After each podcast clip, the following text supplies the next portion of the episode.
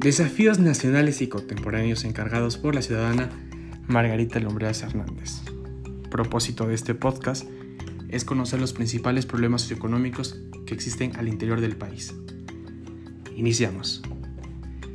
México es un país rico en cultura, tradiciones, naturaleza, flora y fauna, pero también es un país lleno de problemas, necesidades y dificultades que hay que superar, mismas que están presentes desde hace muchos años atrás las cuales hemos venido arrastrando y que cada día se van haciendo más y más grandes. Uno de ellos es la desigualdad, siendo este el foco que desencadena una serie de problemas sociales que tiene México en la actualidad. Para la ACNUR, la desigualdad es la falta de equilibrio entre dos o más personas. La desigualdad no se trata de la riqueza, sino que abarca la perspectiva de vida de la facilidad para que las personas accedan a los servicios de salud, la educación, de calidad o servicios públicos.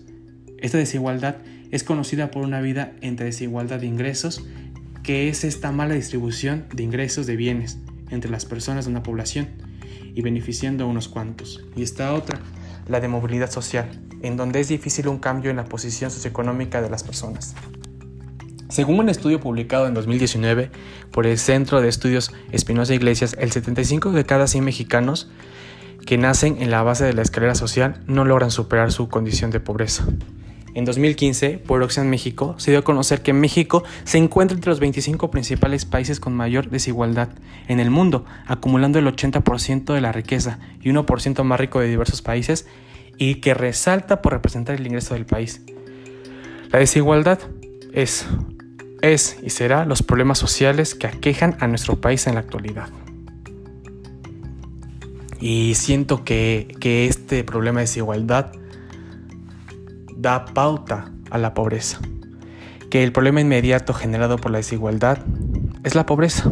Para considerar a una persona en pobreza se deben seguir los siguientes parámetros, según el Coneval. El rezago educativo, el acceso a los servicios de salud, acceso a la seguridad social, calidad y espacios de vivienda, acceso a servicios básicos en la vivienda, acceso a la alimentación nutritiva y de calidad. Para una persona pobre se considera un ingreso menor a 2.700 pesos mensuales y uno más a carencias sociales. Para la pobreza extrema se considera un ingreso menor a 1.400 pesos mensuales y tres o más carencias sociales de las antes mencionadas. En México, en el 2018, 52.4 millones de personas en situación de pobreza y al menos un 7.4% de este total estaban en pobreza extrema. Desde el 2018 el Coneval ha informado acerca de las, eh, de las adecuaciones que actualizan algunos elementos de la metodología para la mediación multidimensional de la pobreza, derivadas de las modificaciones normativas que afectan los derechos sociales, así como de las investigaciones que fundamentan la incorporación de adecuaciones técnicas que reflejan los cambios sociales en el país. Recordemos que en agosto del 2019 el Coneval presentó la serie de problemas 2008-2018 cumpliendo un periodo de 10 años en los que la metodología de pobreza multidimensional era que se mantuviera sin modificaciones. En concordancia con lo aprobado por su comité directivo en el 2010, lograron con ello la comparabilidad en el tiempo. El Coneval dio a conocer los resultados de la inmediación multidimensional de la pobreza a nivel nacional y por entidad federativa para el 2018-2020 con base en los lineamientos y criterios generados para la definición, identificación y medición de pobreza. Y en la encuesta nacional de ingresos y gastos de los hogares del Instituto Nacional de Estadísticas y Geografía, INEGI. El Coneval comienza una nueva serie de medición de pobreza, cuya finalidad es proporcionar a la ciudadanía y, y ser como esos tomadores de decisiones a un panorama social, actualizando en la función de los cambios que definen los umbrales para las carencias. Debido a ello, los datos que conforman esta publicación no son comparables directamente con los presentados en 2019, correspondientes al periodo 2018. No obstante, debido a este factor de pobreza, otro problema social que se manifiesta es problemas de salud. Y es así que las carencias nutricionales hacen evidentes en que México aún no ha experimentado la mencionada transición de la estatura media. En México, más de una de la tercera parte de la población no goza de buena salud, La mayoría de las enfermedades que afectan a la población nacional tienen que ver con los malos hábitos alimenticios, falta de higiene o condiciones de vulnerabilidad acentuadas por la pobreza. Las familias mexicanas en pobreza han, destacado por tener un alto índice de muerte en una mala alimentación. En el 2016, por la Secretaría de Salud, dio a conocer que la desnutrición, cuantificada en 78.252 personas con desnutrición leve y 10.946 con desnutrición moderada y recordemos que con 5.354 con desnutrición severa.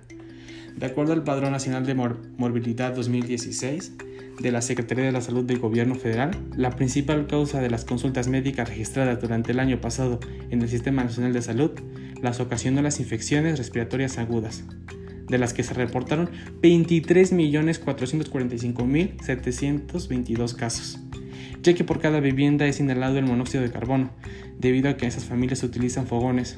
¿Y para qué? Para cocinar alimentos y para utilizarlos como calientogares. La segunda causa de enfermedad entre la población fueron las infecciones intestinales, de las que contabilizaron 4.476.041 casos, seguido de las infecciones de vías urinarias, que fueron 4.106.966, y en cuarto lugar de las enfermedades bucodentales con 1.106.123 casos de gingivitis.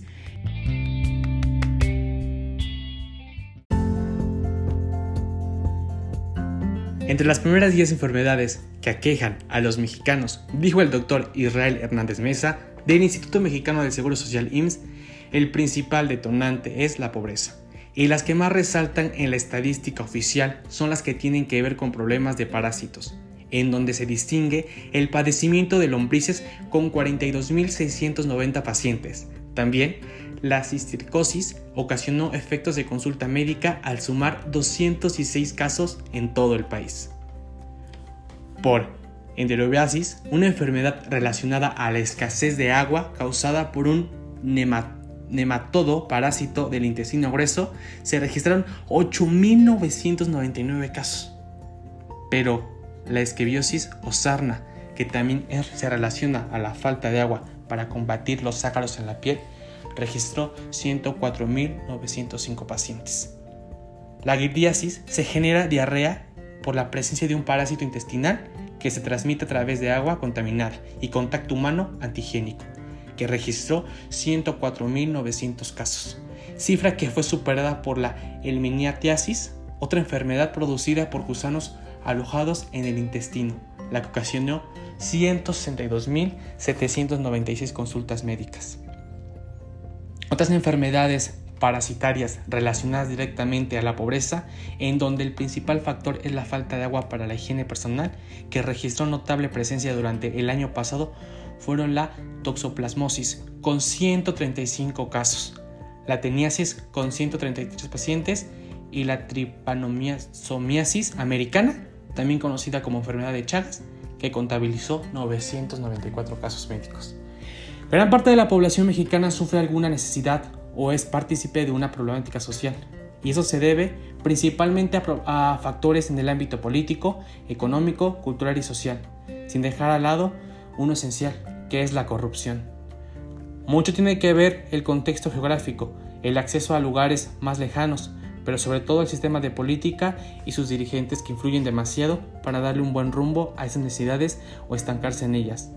Es por esto que como mexicanos debemos apoyarnos, unirnos y conformar una sociedad empática, que apoyemos a los, a los demás en sus problemas, siempre y cuando lo hagamos con una conciencia y responsabilidad, ser tolerantes e impartir la paz que nos merecemos, mencionar el respeto y seguir apoyándonos como siempre lo hemos hecho.